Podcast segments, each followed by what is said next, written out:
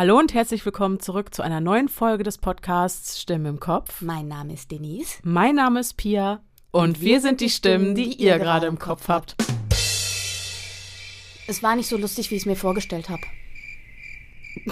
Denise Auge zuckt. Ich füge jetzt Grillenzirpen ein und werde mich nicht weiter dazu äußern. Okay. Schön, dass ihr eingeschaltet habt. Schön, dass ihr eingeschaltet habt. Hallo und herzlich willkommen zurück zu einer etwas anderen Folge. Wie ihr schon mitbekommen habt, ne? Sowieso. Mhm. Genau. Ja, genau. Magst du kurz erklären, was Gerne. ist heute hier Also- los? Wir haben euch ja vor einiger Zeit erzählt, dass wir ein neues Format einführen wollten. Und zwar True Creep. Und ähm, ich glaube, dass die Grenzen nach unserer Erklärung beim letzten Mal ein wenig verschwommen sind zwischen Zuhörergeschichte und True Creep-Geschichten. Übrigens auch bei mir. Genau, also denn es ist ja, genau, Denise musste ich danach auch nochmal drüber aufklären, was Ja. ich damit gemeint hatte. Genau. Aber im Grunde ist es ja tatsächlich so, dass es auch wirklich schwierig ist, weil ja jede Zuhörergeschichte auch True Creep ist, de facto.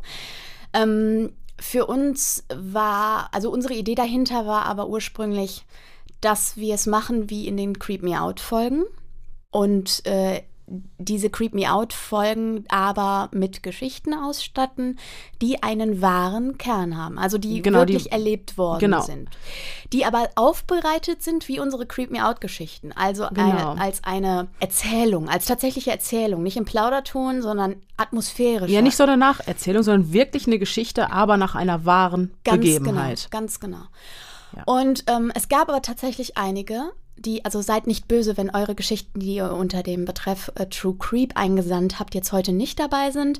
Es gab einige, eben da ist es so verschwommen, dass äh, wir uns entschieden haben, die in die normalen Zuhörerfolgen mit reinzunehmen, Genau. weil sie auch super gruselig sind und natürlich super in unser ähm, Format passen. Ja, also hier kommt nichts weg. Genau. Hier geht nichts verloren, ne? Genau. Ähm, aber wir äh, haben uns eben für drei Geschichten entschieden heute unter unserem neuen Format True Creep, die sehr schön verdeutlichen, was wir gemeint haben. Denn es gab einige, die sich auf einem sehr richtigen Pfad bewegt haben. Nailed it, könnte man sagen. Ganz genau. Und das hat uns sehr beeindruckt. Wir haben drei Geschichten rausgesucht, die wir euch heute vortragen wollen. Das heißt, es wird wieder spannend, es wird schön gruselig. Ähm, wir steigen etwas seichter ein und ich glaube, erreichen dann ähm, den Zenit äh, gegen Ende der, also Okay. in, bei der dritten Geschichte. Das ist alles übrigens, das ist wieder ganz ähm, Oktober-Halloween-tauglich. Ganz genau, ganz genau. Das sollte es ja auch sein. Deswegen, genau, deswegen Mhm. Ja. hatte Denise den Vorschlag gemacht, dass wir True Creep machen im Oktober. In den Oktober setzen. Cool fand. Ja. Genau, weil ihr habt euch letztes Jahr schon sehr über unsere Zuhörerfolge gefreut, die wir, war sogar ein Zweiteiler. Deswegen, warum nicht äh, dieses Mal noch etwas stimmungsvoller durch unser neues True Creep Format? Genau.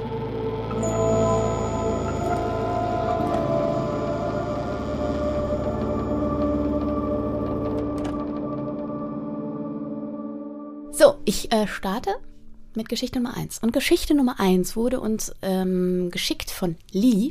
Äh, danke an der Stelle, liebe Lee, Vielen Dank. für die Einsendung.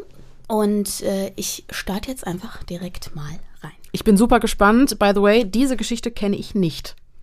Genau. Ja, gespannt wie ein Flitzebogen. Es war Halloween. Meine beste Freundin und ich kamen auf die Idee, um Mitternacht auf einen Friedhof zu gehen. Was sonst macht man schon an Halloween? 23.30 Uhr. Komm schon, beeil dich! Ich stand hibbelig in meinem Zimmer und wartete darauf, dass Emma, meine Freundin, endlich ihre Schuhe anzog. Ich war aufgeregt. Schon immer hatte ich vorgehabt, nachts auf einen Friedhof zu gehen. Ich hatte mich aber nie ganz getraut. Ich mach ja schon, brummte Emma leicht genervt. Sie hatte nicht wirklich Lust auf die Sache gehabt, aber ich hatte sie überreden können. 23.40 Uhr. Wir standen vor dem Tor des Friedhofs und schauten uns um. Niemand da. Schnell kletterten wir über die kleine Mauer, um auf das Gelände zu kommen. Der Friedhof schloss jeden Abend um 22 Uhr, also mussten wir einbrechen. Hinter der Mauer war es fast stockdunkel, nur noch das schwache Licht der Straßenlaternen schien auf den kleinen Weg. Man sah kaum etwas. Scheiße, auf was lasse ich mich nur immer ein? Ich hörte die leichte Panik in Emmas Stimme, also schaltete ich meine Taschenlampe an. Nun erkannte ich, wie groß das Gelände eigentlich war. Wir gingen einen kleinen Pfad entlang, umgeben von dichten und hohen Bäumen. 23.45 Uhr. Wir standen am Fuße eines Hügels. Er war vielleicht 15 Meter hoch. Der kleine Berg war übersät mit Gräbern, aber zwischendurch führte ein kleiner Trampelpfad bis ganz nach oben. Beeilen wir uns. Ich will um Mitternacht ganz oben sein. Ich hörte, wie Emma hinter mir vor sich hinschimpfte. Ich aber genoss die Dunkelheit und das gruselige Gefühl. Ich hatte schon immer eine Leidenschaft für so etwas gehabt. 23.55 Uhr. Keuchend kamen wir oben an. Der Weg war doch steiler als gedacht gewesen, und so konnten wir nun über den ganzen Friedhof blicken. Es war schön, aber dennoch gruselig. Dann kam Mitternacht. Emma und ich erschraken, da die Kirchenglocken Mitternacht schlugen. Wir sahen uns an und lachten. Es war doch noch gar nichts passiert, und doch lief uns ein Schauer über den Rücken. Wir setzten uns ins Gras und blickten einfach nur den Hügel hinab. Es war so still, dass Emmas und mein Atem unverschämt laut klangen. Aber wir saßen einfach nur da. Als ich gerade dachte, dass Emma eingeschlafen wäre, meldete diese sich zu Wort. Ihre Stimme zitterte leicht. Was ist das da unten? Ich fuhr hoch und blickte mich um. Dann sah ich es. Jemand hatte Kerzen auf einem Grab angezündet. Ungewöhnlich viele. Sie leuchteten das Grab und die Gräber drumherum schwach aus. Dann erschraken wir. Eine ältere Frau, das konnte man am Gang sehen, lief zu dem Grab und stand einfach nur davor. Und das war der Zeitpunkt, an dem ich jegliches Zeitgefühl verlor. Ich gehe da jetzt hin, sagte ich und stand auf. Bist du verrückt? Du lässt mich doch nicht hier allein. Emma sprang auf und nahm meine Hand. Wir gingen also den Hügel wieder hinab. Mir war mulmig zumute, aber dennoch wollte ich nicht einfach gehen. Ich näherte mich langsam der alten Frau. Sie trug einen blauen Mantel, eine braune Hose und eine braune Mütze. Etwas ganz Normales eben. Keine Lumpen, eine Zwangsjacke oder ein weißes Kleid, so wie ich es mir immer vorgestellt hatte. Die Frau erschrak leicht, als sie uns bemerkte. Ich hätte nicht gedacht, um diese Uhrzeit noch jemanden hier aufzufinden, sagte sie lächelnd. Ihre Stimme klang warm, Ganz normal. Eben eine alte Dame. Das Ganze verwirrte mich leicht. Ich hatte etwas ganz anderes erwartet, etwas Gruseliges. Geht es Ihnen gut? Was machen Sie um die Uhrzeit noch hier? fragte ich sie, ohne darüber nachzudenken, wie unhöflich das klang. Emma schwieg die ganze Zeit. Die alte Dame erzählte uns, dass sie das Grab ihrer Mutter besuchen würde. Diese war anscheinend vor 15 Jahren gestorben.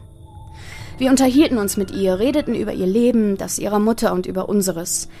Es war so seltsam, als würde man mit seiner Oma reden. Wir vergaßen völlig die Zeit und als es irgendwann anfing zu regnen, gingen wir nach Hause. Zu Hause angekommen blickte ich auf mein Handy. Fast vier Uhr. Das konnte doch gar nicht sein. Wir hatten unmöglich so lange mit dieser alten Frau geredet. Emma und ich sprachen nur sehr wenig, bevor wir beide schlafen gingen. Ich lag noch lange wach und ging alles nochmal durch. Es war eine so seltsame Begegnung gewesen. Wieso war diese alte Frau so spät allein auf dem Friedhof gewesen? Wieso war sie überhaupt nicht verwundert gewesen, was wir dort trieben? Und wie zur Hölle war sie dort reingekommen, geschweige denn wieder raus? Irgendwann schlief ich ein. Es war ein ziemlich unruhiger Schlaf. Der nächste Morgen. Emma und ich hatten die letzte Nacht nicht vergessen, nur redeten wir nicht darüber. Wir hatten logische Erklärungen, die uns reichten, die Sache zu vergessen. Eine alte Dame besucht ein Grab. Das war's. Keine Geister, keine Monster, nichts Paranormales. Ein paar Tage danach. Ich trug gerade unseren Papierkorb nach draußen, um ihn in die große Tonne auf dem Hof zu entleeren. Ganz oben lag die Zeitung von vor ein paar Tagen.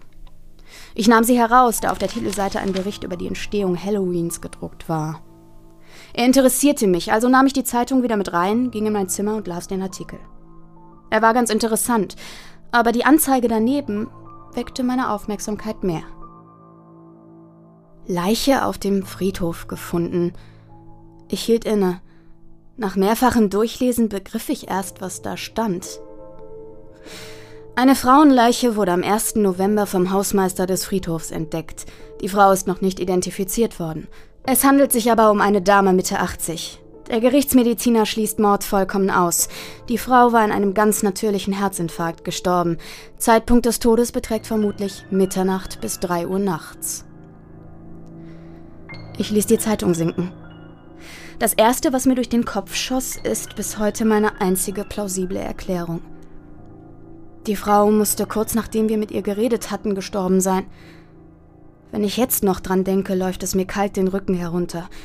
Es fühlt sich einfach seltsam und falsch an.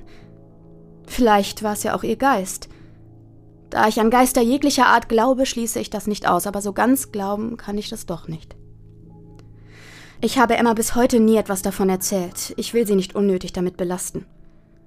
Bis heute frage ich mich, was diese ganze Situation zu bedeuten hatte. So, das ist die Geschichte. Es gab noch ein kleines PS.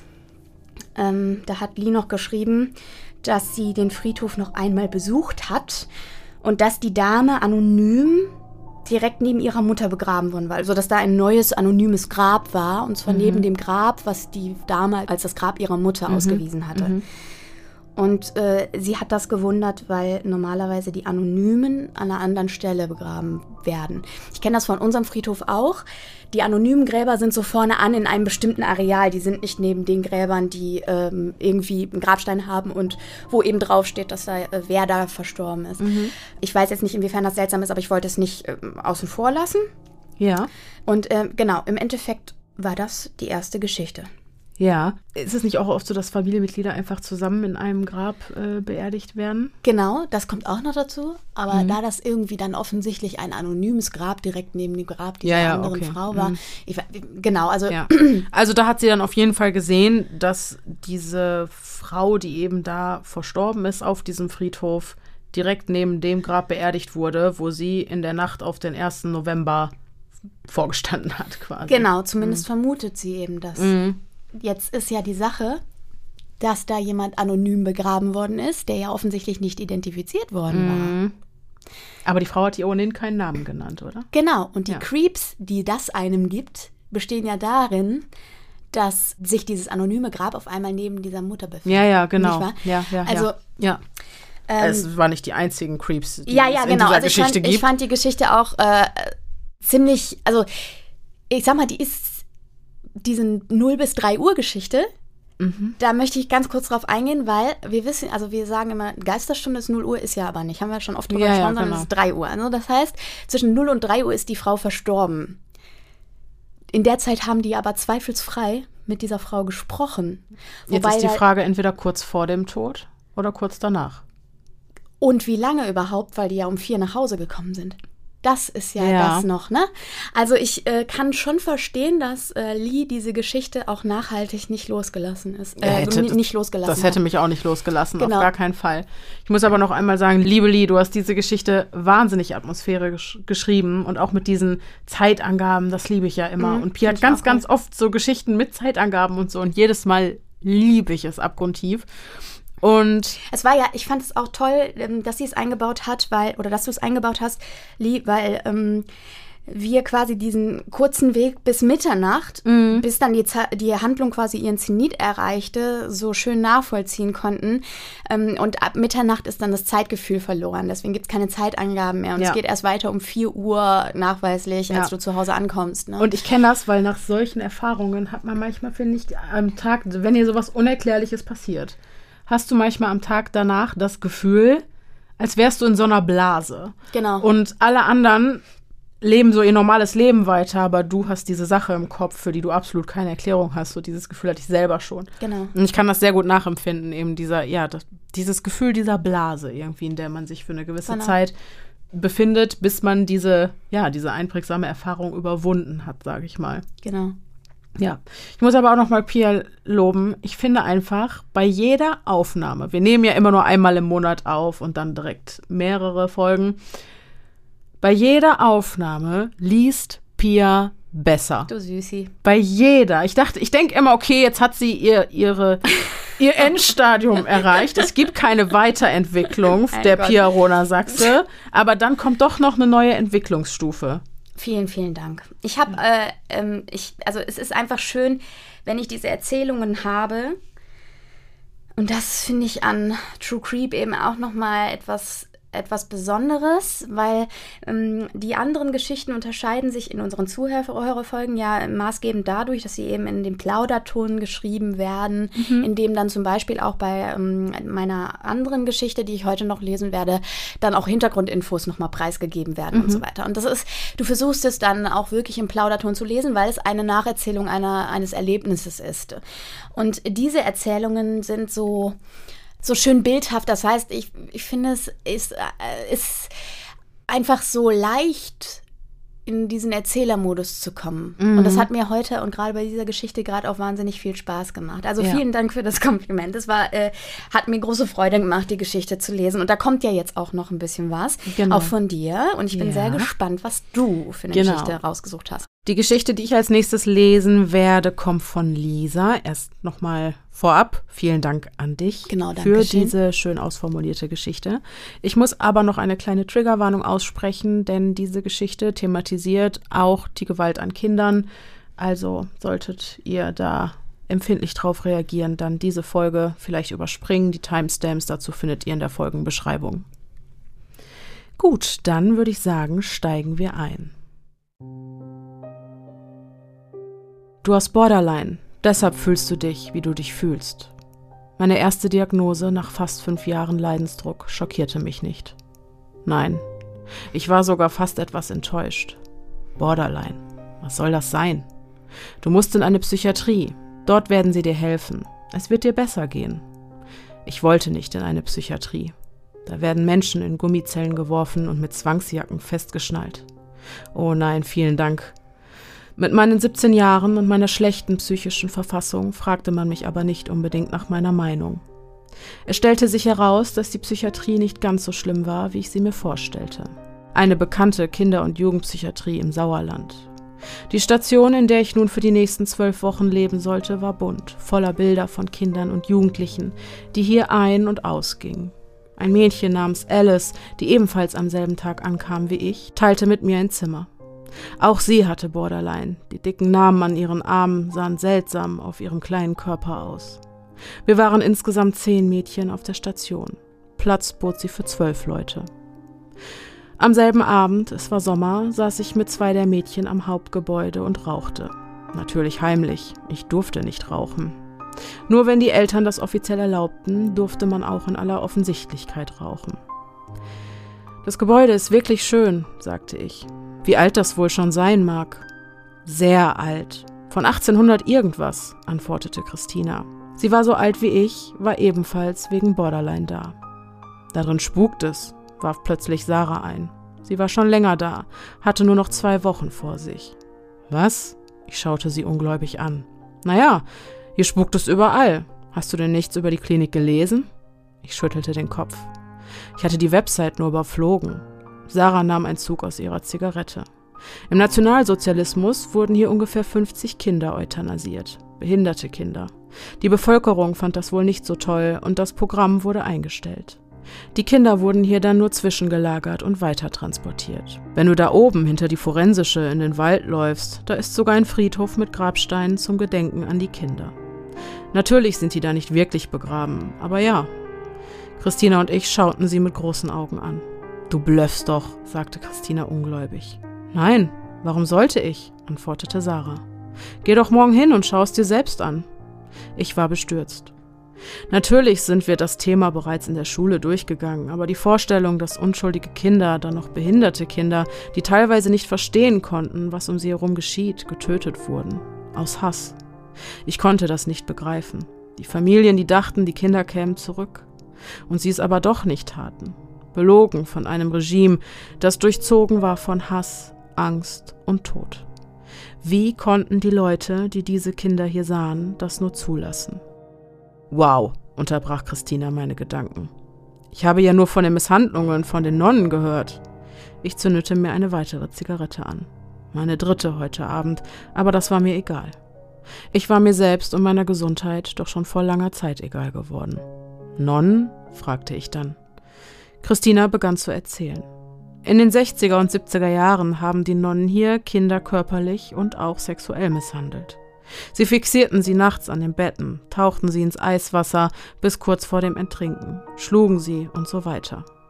Die Kinder sagten entweder nichts oder wurden so unter Druck gesetzt, dass sie alles wieder zurücknahmen. Die Vorwürfe wurden erst vor ein paar Jahren bekannt, nachdem einige Betroffene ihr Schweigen brachen. Der WDR hat eine Doku darüber gemacht.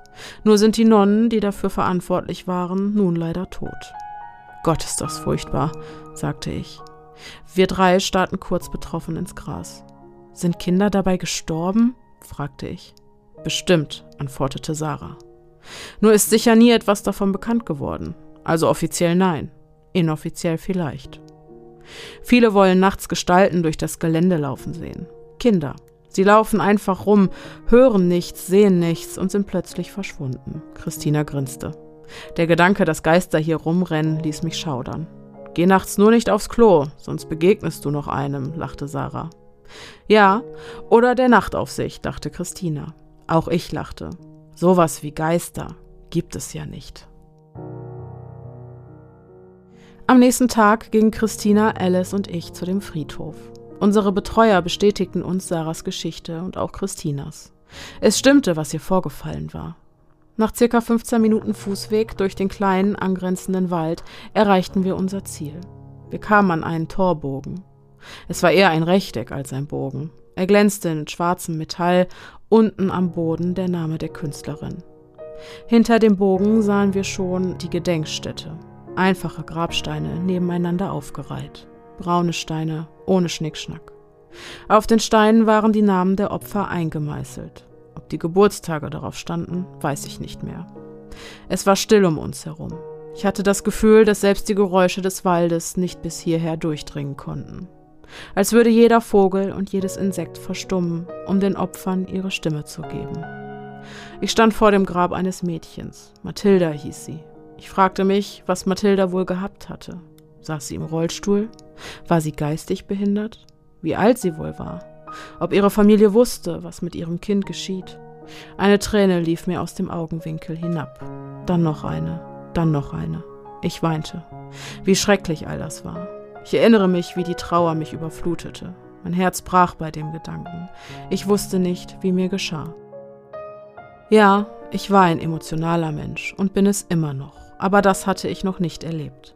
Ich hatte viel geweint in den letzten Monaten, jedoch weinte ich um mich, aber hier stand ich nun, ich weinte um Mathilda. Wie konnten die Leute so etwas zulassen? Nein, wie konnte Gott sowas zulassen? Die anderen beiden kamen, um mich zu trösten. Auch sie begannen zu weinen, als sie mich sahen. Und so standen wir da und weinten um die Kinder, die wir nicht kannten, um Familien, die wir nicht kannten, um Leben, die wir nicht kannten. Nach einiger Zeit hörten wir auf. Wir lächelten uns alle etwas peinlich berührt an und gingen stumm in Richtung Ausgang. Ich fragte mich, ob die beiden dasselbe gespürt hatten wie ich, traute mich aber nicht zu fragen. Die Tage vergingen und im Alltag der Therapie und Gruppensitzungen vergaß ich die Kinder und den Friedhof allmählich. Vielleicht verdrängte ich sie auch, ich weiß es nicht. Eines Nachts wurde ich wach. Ich musste aufs Klo. In unserem Zimmer war das Nachtlicht an, da Alice und ich beide Angst vor der Dunkelheit hatten. Ich bildete mir damals ein, Gestalten in den Schatten zu sehen hatte Angst, meine Augen in der Dunkelheit offen zu lassen, falls sie sich daran gewöhnen und ein Monster sehen würden. Unter unserer Tür war ein Schatten, als würde jemand vorbeilaufen. Das muss Helga sein, dachte ich mir.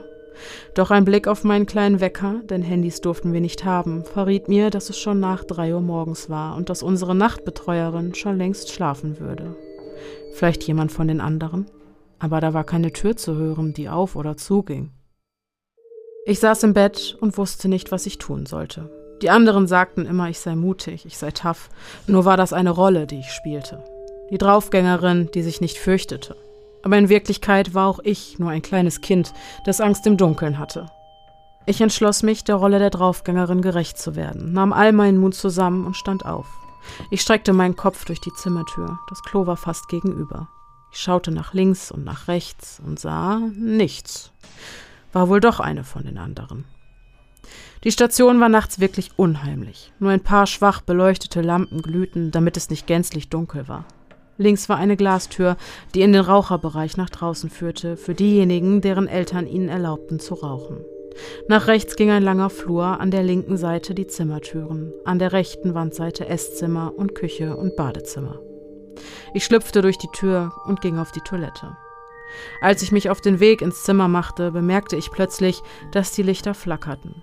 Ich schaute auf die Lampen, stand mitten im Flur. Ich folgte mit meinem Blick den Lampen, bis ich ihn plötzlich sah. Ein Junge. Er war ungefähr elf oder zwölf Jahre alt. Er stand mit dem Gesicht zur Wand. Es sah aus, als würde er die Einträge am schwarzen Brett lesen. Mir gefror das Blut in den Adern. Er trug altertümliche Klamotten, eine dunkle Hose, ein weißes Oberteil, braune Schuhe an den Füßen. Seine Haare waren dunkel, seine Haut hell. Plötzlich drehte er sich um. Er schaute zu mir, aber irgendwie auch nicht. Es war, als würde er mich gar nicht sehen. Mein Verstand versuchte das alles zu begreifen. Was gaben sie mir hier für Pillen? Ist das ein Geist oder eine Halluzination? Der Junge machte drei Schritte auf mich zu. Ich bereitete mich darauf vor. Naja, auf was? Doch im nächsten Augenblick drehte er sich abermals um. Er ging auf die verschlossene Tür zu und ging durch sie hindurch. Einfach so. Die Lichter hörten auf zu flackern. Alles war still. Ich rannte in mein Zimmer zurück ins Bett. Ich konnte nicht begreifen, was da gerade passiert war. War das wirklich ein Geist? Nein, das kann nicht sein. Ich habe mir das einfach eingebildet. Ich bin einfach nur eine psychisch Kranke, die sich das eingebildet hat. Und die neuen Antidepressiva haben bestimmt Nebenwirkungen. Das muss es doch sein. Ich schlief die ganze Nacht nicht, hatte Angst, dass ich den Jungen nochmal sehen würde. Aber es geschah nichts. Am nächsten Tag erzählte ich meinem Therapeuten davon. Er verschrieb mir neue Tabletten und danach habe ich den Jungen nie wieder gesehen. Ui. In vielerlei Hinsicht schauderhaft. Auf jeden Fall. Mit einem sehr traurigen und bitteren Realitätsbezug. Genau. Ähm, wo ich finde, dass es sich auch nochmal wirklich darauf hinzuweisen lohnt. Immer. Mhm. Weil es so wichtig ist dass diese Dinge tatsächlich stattgefunden haben. Ja. Auch wenn man die sich in seinen Künsten, Albträumen nicht ausmalen kann. Ja, oder das für die Inhalte irgendwelcher Schauermärchen hält genau. oder so. Genau. Ja, sowas ist passiert. Ja. Genau. Schlimm genug. Ja. Ähm, aber das äh, würde ich sagen, ist eine waschechte in True Creep Story-Manier mhm. gestaltete mhm. Geisterbegegnung. Absolut. Oder aber, wenn man ihren Therapeuten fragen würde, ja, eine man, Halluzination. Genau, wenn man ihren mhm. Therapeuten mhm. fragen würde, vielleicht eine Halluzination. Ja, ja. genau. Ähm, man weiß ja, sie sagt ja selber, Lisa sagt ja selber, sie weiß mhm. nicht, ähm, was es war. Was es war, mhm. genau. Ähm, und ich denke, darüber können wir auch nicht urteilen, aber es ist auf jeden Fall eine sehr gruselige Geschichte. Ist das, ist das. Und vor allem, es gibt ja auch, jetzt mal abgesehen von Geistern, die ja einfach Kernthema hier heute auch tatsächlich sind, ähm, mhm. offensichtlich in meiner dritten Geschichte auch wieder. Passend zu Halloween. Äh, genau. Ja, Spooky ähm, Season. Spooky Season. Äh, ist ja trotzdem auch noch ein ganz anderes Motiv dabei und zwar dieses Motiv der Krankenstation, was ja, ja auch ja. noch etwas ist, was mhm. wir uns vielleicht mal ge äh, generell auch vorknüpfen können als Thema in der Creep Me Out. Weißt du an äh, welche Geschichte ich denken musste? Hm? Du hattest, ich glaube, das war das, die Folge Lost Places und ihre Bewohner. Ja, genau, da ging es doch, Genau, da mhm. ging es doch auch mhm. um diese Geschichte in mhm. diesem Kinderkrankenhaus. Mhm. Und daran hat mich das total Stimmt. erinnert. Und ich finde tatsächlich auch, dass diese Orte und gerade Kliniken, die ja, glaube ich, aufgrund mangelnder Gelder oft einfach nicht so eine schöne Aufmachung haben und auch oft halt schon sehr alt sind, automatisch, ja, sowas Gruseliges mit sich bringen. Genau, und, und du hast vor allem auch lange Gänge. Ich finde, lange Gänge sind ja, immer so genau, ein Ding. mit ne? den Lampen. Lampen, die oben an den mhm. Decken sind und so, wenn die dann anfangen zu flackern und sowas. Ja. Äh, das ist schon irgendwie echt Ja, krass. und es sind eben auch geschichtsträchtige Orte, die genau. auch oft viel Leid erfahren ja, haben. Genau. Ne? Ja. ja, und vor allem, ähm, es ist ja dann auch die Frage, ob, also so, so ein Ort hätte mhm. ja auch tatsächlich auch einfach wirklich ein Lost Place werden können, nicht wahr? Ja. Ähm, wie du schon gesagt hast, hat es ja viel gemein mit, den, äh, mit der Geschichte, die wir in einer Creep Me Out schon gehört haben, mhm. genau, die aber erfunden war. Mhm. Ähm, und äh, von daher hat man sich da offensichtlich dazu entschieden, diese Klinik weiter zu betreiben. Ähm, ich weiß nicht, ob die neu aufgebaut oder abgerissen wurde oder mhm. sowas, aber der Grund, auf dem sie steht, da ist ja viel Blut in die Erde gesickert, um das mal ganz pathetisch auszudrücken. Ja, das stimmt. Ja. Ja, vielen Dank, Lisa. Vielen Dank für, für die diese Geschichte. Geschichte ja. Sehr, sehr schön geschrieben, ja, sehr atmosphärisch, ja. stimmungsvoll. Ja. Das finde ich auch. Ich finde, du, du transportierst diesen ja, diese Atmosphäre, die du in dieser Klinik gehabt haben musst, ja. deinen Gefühlszustand zu dieser Zeit, auch das kann ich natürlich ja. nicht beurteilen, aber es wirkt so, als würdest du den ähm, sehr, sehr lebhaft rüberbringen ja, in der genau, Geschichte. Finde ich auch. Dass man wirklich realistische Einblicke in diese Zeit, in diesen Ort bekommt. Vielen Dank dafür. Wirklich toll. Vielen Dank. Ja. Genau. Einen haben wir noch. Einen haben wir noch. Ich bin gespannt. Ja. Den liest wieder die Pia. Ich lese. Weil die das einfach so schön macht. Geschichte, danke. Geschichte Nummer drei. ich bin gespannt. Auch die kenne ich wieder nicht. Die Geschichte kommt von Dina. Die warme Luft wehte mir und meinen zwei Cousinen sanft durch die Haare und wir genossen die letzten Sonnenstrahlen des Spätsommerabends.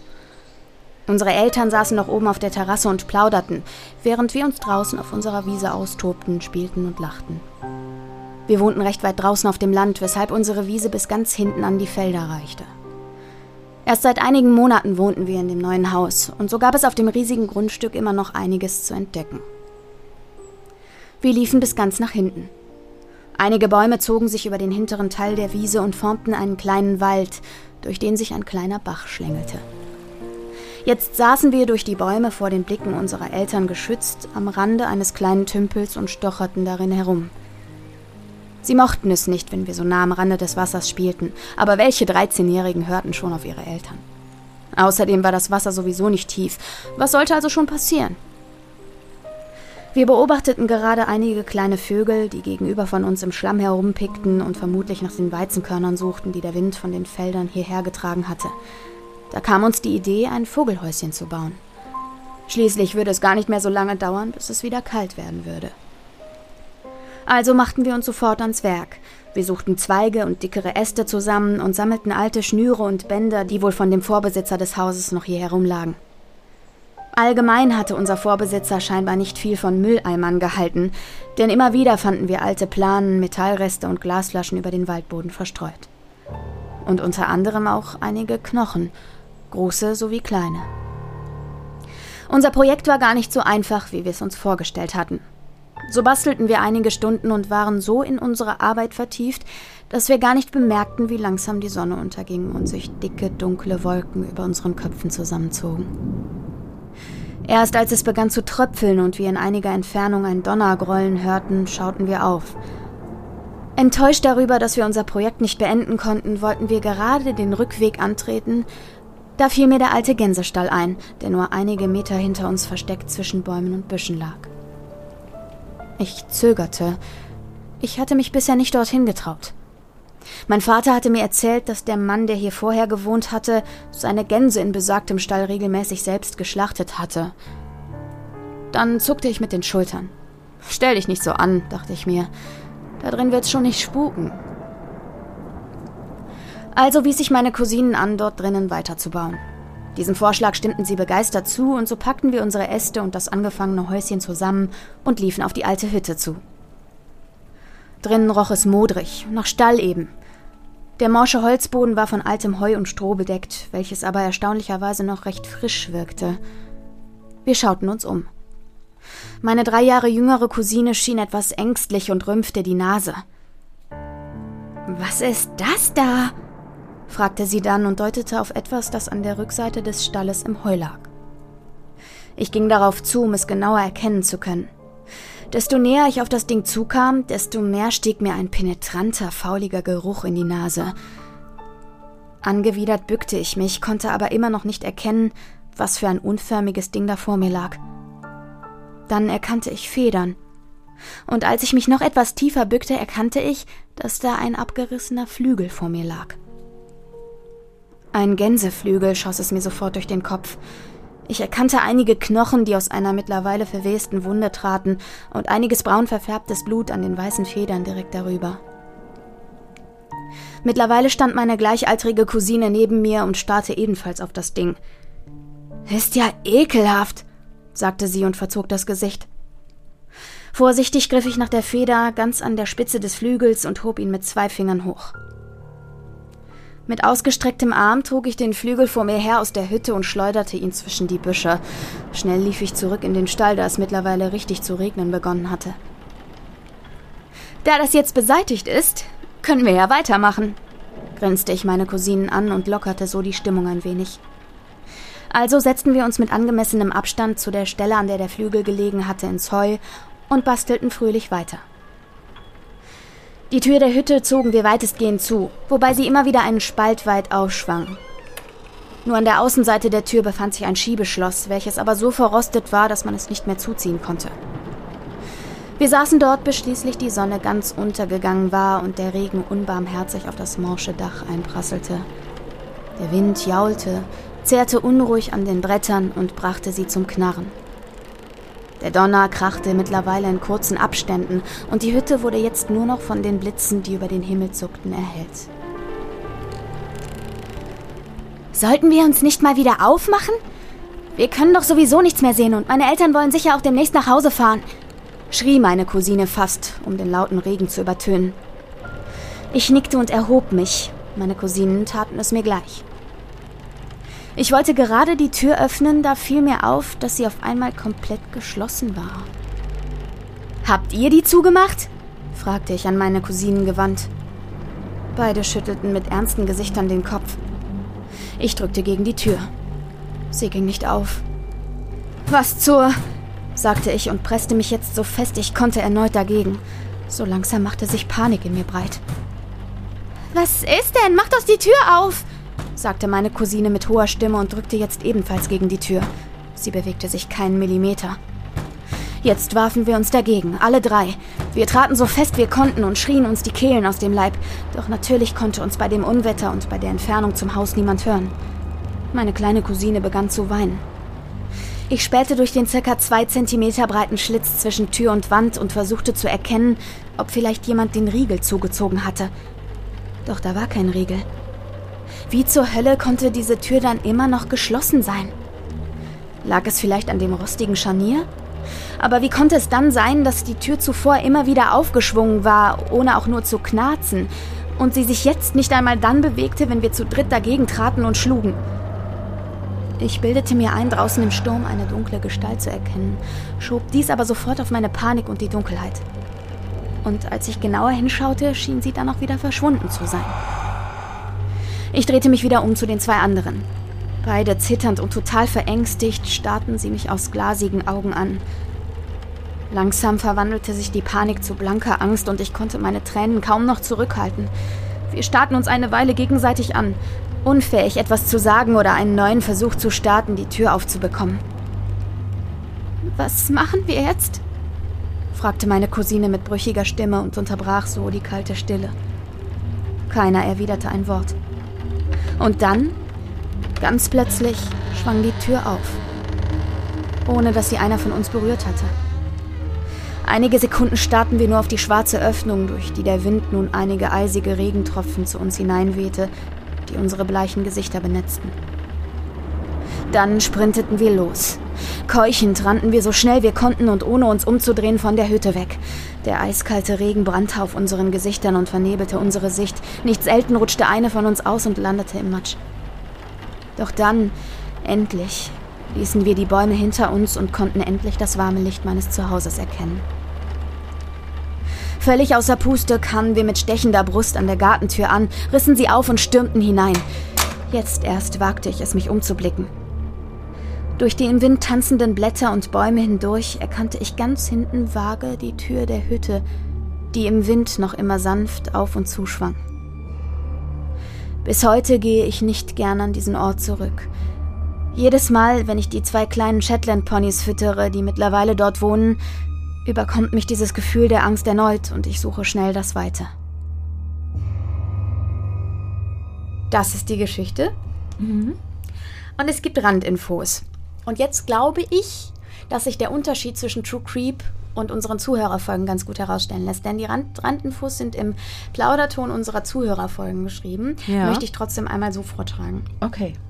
Als kleine Randinfo. Soweit ich weiß, hat sich der Vorbesitzer sehr unerwartet und ohne ersichtlichen Grund von seiner Frau getrennt, weshalb sie dann aus dem Haus ausgezogen sind. Von der Frau hat dann keiner mehr was gehört. Der Mann ist ein absoluter Creep und ist auch die ersten Monate, in denen wir da gewohnt haben, immer mal wieder auf unserem Grundstück herumgelaufen, ohne sich anzumelden. Wir haben wirklich massenweise Knochen da hinten gefunden, hauptsächlich Gänseknochen, aber auch Kuh- und Schafknochen und welche, die niemand identifizieren konnte. Unser Haus ist an sich mir allgemein häufig unheimlich. Ich hatte mal eine Phase, in der ich sehr unruhige Nächte hatte und immer wiederkehrende Albträume. In der Zeit kam es auch nicht selten vor, dass ich Gestalten in meinem Zimmer gesehen habe. Das ging so lange, bis ich aus dem Zimmer ausgezogen bin. Dann hat das Ganze aufgehört. Selbst meine Mutter, die normalerweise nichts von so etwas hält, hat zu der Zeit behauptet, nicht gerne in mein Zimmer zu gehen, weil sie da immer so ein erdrückendes und düsteres Gefühl bekommen hat. Kann aber natürlich auch alles Einbildung gewesen sein. Meine Uroma, die bis zu ihrem Tod noch bei uns gewohnt hat, hat ebenfalls häufig behauptet, sie habe Gestalten in ihrer Wohnung oder auf unserem Grundstück gesehen. Hui. Die war ganz schön creepy. Jo. Obwohl nichts passiert, ne? Man muss nicht mal, also wir kennen das von Paranormal Activity zum Beispiel. Ja, es muss nichts Es passieren. muss nicht unbedingt was passieren und man hat trotzdem äh, Es ja auch- absolute Gänsehaut. Ja, es ist halt oft einfach die Atmosphäre, die Genau. Anspannung, der Spannungsbogen. Und ich muss auch ganz ehrlich nochmal sagen, liebe Dina, oh mein Gott, du hast dieses schmuddelige Herbstwetter so schön beschrieben, dass ich so Mhm. Tolle, ich habe so Herbst, ich liebe ja den Herbst und ich Ja. liebe ja auch Schmuddelwetter Ja.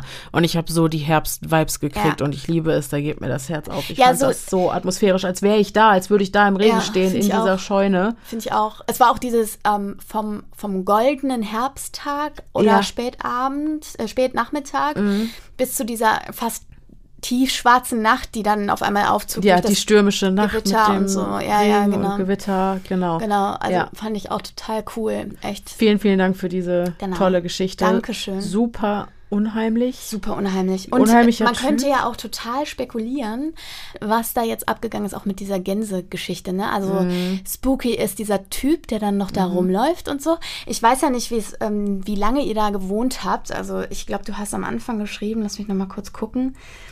Ähm, seit einigen Monaten. Und wenn du sagst, der lief noch eine Weile bei euch auf dem Grundstück rum, äh, dann kann es ja auch sein, dass er quasi da auch noch ähm, rumgeirrt ist, was auch diesen relativ frischen, wenn auch verwesten Gänseknochen da irgendwie erklären würde. Ähm, äh, Gänsefeder, äh, Flügel, so ein Flügel.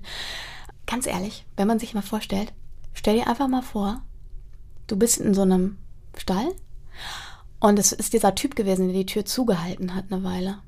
Oh Gott. Und sie hat ja da habe ich gar nicht drüber ja, nachgedacht. Mann. Und das ist Aber was soll es sonst sein, um denen vielleicht Angst einzujagen, dass sie genau. da nicht weiter rumschnüffeln, weil er da vielleicht was Alter, zu verbergen hat. Oh Gott. Weil es, ich meine, gut, Ja. das mit den ganzen tierischen Überresten, vielleicht äh, schlachtet er selber, Ja, ja. Was auf dem Land ja nichts Unübliches Nee, ist. das ist ja so gewesen. Das hat sie auch geschrieben. Ja, er hat ja. ja in dieses war ein Gänsestall und da ja, wurden auch die Tiere aber was hat er ne? da noch gemacht Das und ist getrieben? Hatte er was zu verbergen, was zu verstecken? Ähm, wobei andererseits, da wohnen jetzt Shetland-Ponys drin, das heißt, die werden, die Erwachsenen werden dort ja ähm, Aufgeräumt aufgeräumt, haben. haben. Aber nichtsdestotrotz, ich finde, wenn es so ein Creep ist, der da irgendwie auf dem Grundstück rumschnüffelt, auch nachdem da noch andere Leute wohnen. Ich meine, klar, es ist ländlich und wahrscheinlich ist es so, dass da jetzt keine Umzäunung oder sowas ist, sondern es geht Mhm. halt quasi das Grundstück in die, in die äh, Feldwiese über Ja, sozusagen. ja. dann hat er ja auch Möglichkeit, auf dieses Grundstück zu kommen. Und es scheint ja auch wahnsinnig weitläufig zu sein. Ja. Ne?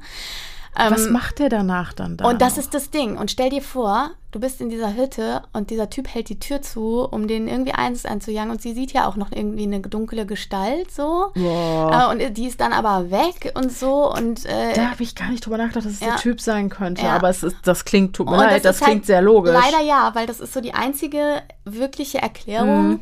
ähm, wieso diese Tür zu ist, ohne dass der Riegel vorgeschoben ist. Ich war jetzt auch wieder erst bei Und drei kleine Mädchen. Ja. Eine Zehnjährige und zwei 13-Jährige. Ja. Also mit Verlaub, ich würde jetzt behaupten, dass ein erwachsener Mann, der offensichtlich, also ich meine, wenn du dich selbst versorgst auf dem Land und du schlachtest Gänse und Mhm. was weiß ich, das ist ja ist jetzt alles Stereotyp, Freunde, keine Frage. Aber ich stelle mir jetzt auch nicht unbedingt so einen sehr hageren Typen vor, der irgendwie dann, äh, Mhm. weiß ich nicht, so, ähm, äh, ähm, weiß nicht, 60 Kilo auf 1,80 oder so. Ja, also Mhm. das ist ja dann jetzt nicht unbedingt der Phänotyp, den ich mir da jetzt sehr, sehr Stereotyp, Freunde, wie gesagt, ne, vorstelle. Und ich bin davon überzeugt, dass zwei 13-Jährige und ein 10-Jährige, die sich mit voller Kraft gegen eine Tür werfen, auch von einem erwachsenen Mann einfach Ja, relativ gut, wenn der sich mit seinem gesamten Das Gewicht ich dagegen auch. lehnt und die Füße in den Boden stemmt, da Ja. äh, die Tür. machst du nix. Nee, machst du nichts, würde ich auch sagen. Würde ich auch sagen, ja. Und ich finde allein, selbst wenn er da nichts zu verbergen hatte oder verstecken wollte, selbst ein erwachsener Mann, der kleinen Kindern, Ja, die sich vorm Regen schützen, ja. Und ein Vogelhäuschen Und- basteln, Mann. ja, Ah. wer denen einfach einen Schrecken einjagen will, Ja. selbst das Ja. finde ich schon creepy. ja, genau. Aber das würde ja auch zu diesem Typen passen, der dann Mhm. noch auf dem Grundstück herumschleicht und so, ne? Ja. Also, ähm, genau, das ist halt der Punkt in der Geschichte, der mich am meisten gegruselt hat, wo Absolut. ich richtig Gänsehaut hatte einfach. Ja. Weil ich Da gedacht habe ich, ich habe an irgendwas. Paranormales gedacht, aber das macht tatsächlich viel Ja, mehr Sinn ja. als alles andere, dass es dieser ja, Typ ja. war. Und dann ist es nämlich auf einmal nicht mehr paranormal, sondern wieder True Crime related. Ja. Und was ist so, Mhm. gu- warum schleicht er da im Dunkeln bei Regen, bei, Mhm. Ja, also man kann am Ende des Tages sagen, liebe Dina, es ist, äh, es ist sehr schön zu hören, dass du uns diese Geschichte geschickt hast, dass dieser Typ nicht noch irgendwelche, also wie bis jetzt Mutmaßung, ne? wir haben ja jetzt keine Ja. Beweise dafür und es der arme Mann, der ist ja voll lieb. Genau, also das ist ja nicht so, dass, dass wir irgendwie jetzt wüssten, was da passiert ist, das sind Mutmaßungen, aber ähm, äh, wenn es tatsächlich so war, sind wir einfach froh, dass ihr ähm, heile seid und dass es Genau. euch gut geht und ähm, äh, genau, aber vielen Dank fürs Teilen und Vielen, vielen, vielen Dank Dank. für diese schöne atmosphärische Geschichte nochmal und insgesamt einfach vielen Dank an euch drei äh, für diese tollen Einsendungen und ich glaube, das waren jetzt wirklich tolle Paradebeispiele dafür, Mhm. wie True Creep aussehen kann und soll. Genau. Genau. Wahnsinnig atmosphärisch, alles super schön Ja. ausformuliert, tolle Wortwahl. Ja. Vielen, vielen Dank, dass ihr euch die Mühe gemacht habt, uns diese Geschichten zu schreiben. Genau. Dankeschön. Gut. Ich würde sagen, das war schon mal ein kleiner Vorgeschmack auf das, was am 31. kommt. So ist es. Denn Stimme im Kopf wird zwei Jahre alt. Ja, Mann. Und es ist Halloween. Und natürlich haben wir auch dieses Mal wieder was geplant. Und Genau. was das sein wird, das erfahrt ihr dann an Halloween. Genau. Am 31. hören wir uns hier schon wieder. Und beenden gemeinsam den Spooktober. Genau. Aber da gibt es ja auch noch den November. Geht ja. Ja. noch weiter. Ja, aber dann ist Halloween schon wieder vorbei. Ja, das stimmt. Aber dann ähm, wird es schon sehr herbstlich auch. Und, Und sehr weihnachtlich Ja, dann bald auch. ich freu mich Ja, so. ich freue mich auch. Ich Okay. freue mich auch. Okay, solltet ihr jetzt eine Eingebung haben und euch denken, ja, ich habe doch auch mal sowas erlebt und hey, das wird sich auch in so eine gute True Creep Geschichte formatieren lassen. Genau. Dann schickt uns die doch bitte per E-Mail an